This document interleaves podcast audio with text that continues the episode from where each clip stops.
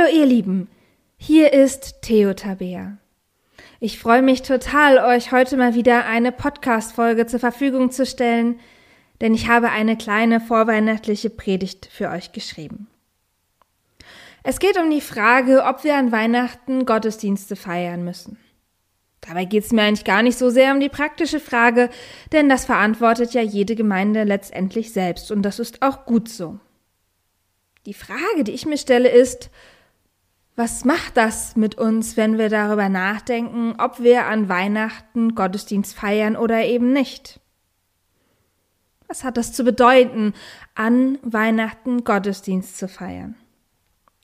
Ich wünsche euch viel Spaß beim Reinhören.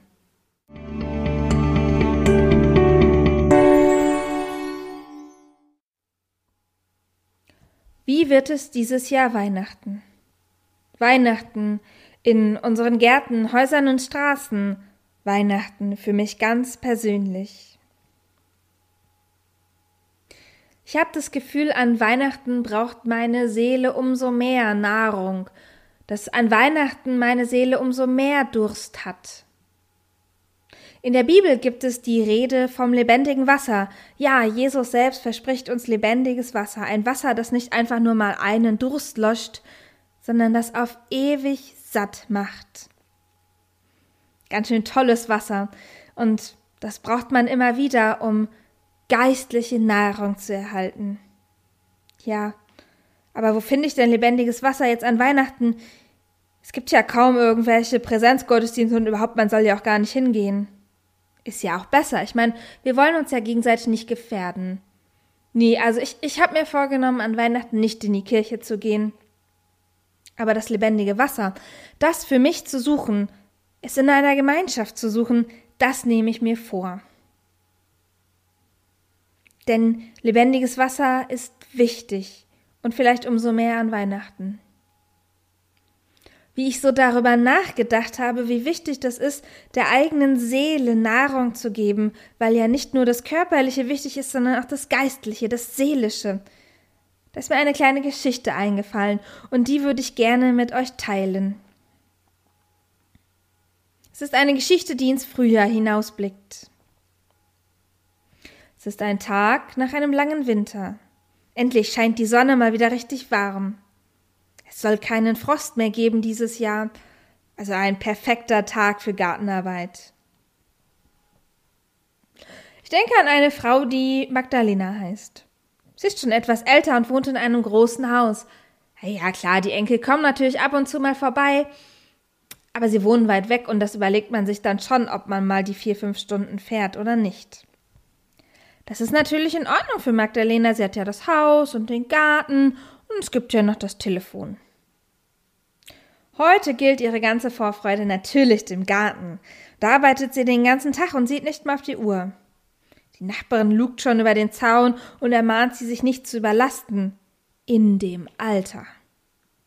Tja, Magdalena winkt ab, obwohl sie dann gegen Nachmittag doch eine kleine Pause macht und sich mit einem schönen heißen Tee auf die Gartenbank setzt.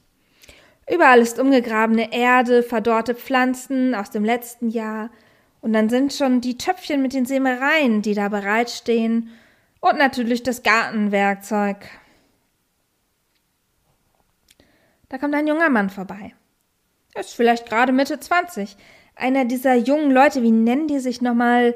Hippista, Hipster oder so? Naja, jedenfalls scheint er dieses Urban Gardening für sich entdeckt zu haben. Denn er trägt eine mit Erde verschmierte Latzhose, dicke Stiefel, eine Strohhut und eine Gießkanne mit sich herum. Freundlich grüßt er im Gartenzaun. Hallo, schön Sie kennenzulernen. Ich bin von unten von der Straße, sagt er. Wollen Sie vielleicht meinen Garten gießen? Da ist Magdalena ganz verdutzt. Na, wo gibt's denn sowas? Sie möchten, dass ich Ihren Garten gieße, obwohl ich doch drei oder viermal so alt bin wie Sie? Doch der junge Mann lächelt nur und sagt, Sieh genau hin, wer ich bin, und dann frag mich, ob ich deinen Garten gieße. Magdalena überlegt. Aber du hast nur eine Gießkanne. selbst wenn sie voll ist, wirst du meinen Garten nicht damit gießen können. Hast du denn mehr Wasser in deiner Kanne als jeder andere? Und da sagt er nur, na klar, denn ein Garten, der mit diesem lebendigen Wasser aus meiner Kanne gegossen wird, ich sag dir, dieser Garten wird eine Quelle sein, aus dem ewiges Leben quillt.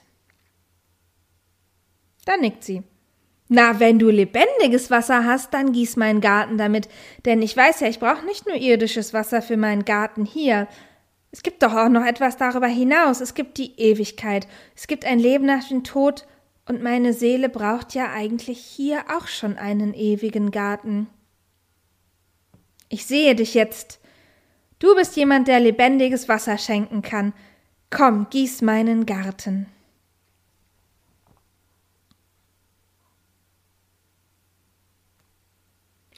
Sehnsucht nach lebendigem Wasser. Eine Sehnsucht, die die Seele hat. Darum geht es für mich in der Geschichte und darum geht es auch für mich beim Feiern an Weihnachten. Ich weiß nicht, wie es euch geht, aber bei mir ist es so, dass die Sehnsucht der Seele an diesem Tag halt einfach besonders ist. Einfach besonders stark.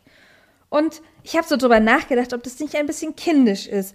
Einfach weil ja Weihnachten immer schon irgendwie cool ist mit den Geschenken und den Lichtern und so. Und dann habe ich gedacht, nee. Weil wenn ich an die Weihnachtsgeschichte denke, dann ist es so, dass Gott auf die Erde kommt. Die Weihnachtsgeschichte erzählt davon, wie die Engel und die Hirten, wie oben und unten, das Hohe und das Niedrige, Welt und Himmel, all das feiert Gott an diesem Tag. Es kann nämlich einfach gar nicht sein, als dass man Gott feiert an Weihnachten. Denn es ist der Tag, an dem Jesus geboren wird. Gott wird Mensch. Und das ist eigentlich ein ganz schön krasser Scheiß. Ja, das müssen wir feiern. Wie kann man das nicht feiern?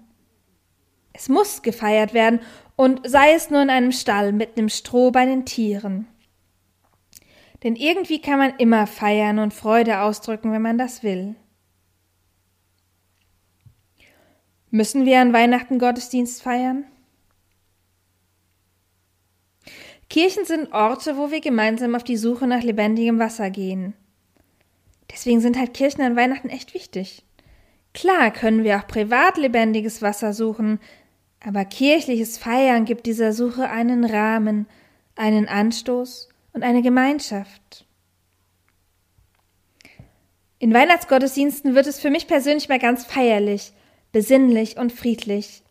Dieses warme Gefühl kann ich kaum beschreiben, aber vielleicht kennt ihr es ja. Müssen wir also Weihnachtsgottesdienste feiern? Naja, müssen ist so ein großes Wort. Dazu kommt ja auch das Können, Sollen und Dürfen. Vielleicht haben wir ja das unstillbare Bedürfnis, Gott an Weihnachten zu feiern. Vielleicht wissen wir ja, dass auch andere das unstillbare Bedürfnis haben, Gott an Weihnachten zu feiern. Vielleicht sollten wir das ernst nehmen und dafür einen Raum bieten und uns selbst einen Raum bieten. Und ob das dann digital ist oder analog oder wir einfach nur Kirche als offene Kirche aufsuchen und still Andacht feiern. Ich glaube, das ist wichtig. Und so wünsche ich euch allen von Herzen ein besinnliches und ein lebendiges Weihnachtsfest. Gottes Geist komme über uns und er zeige uns selbst, wie wir den dreieinigen Gott so feiern können, wie es sein Wille ist. Amen.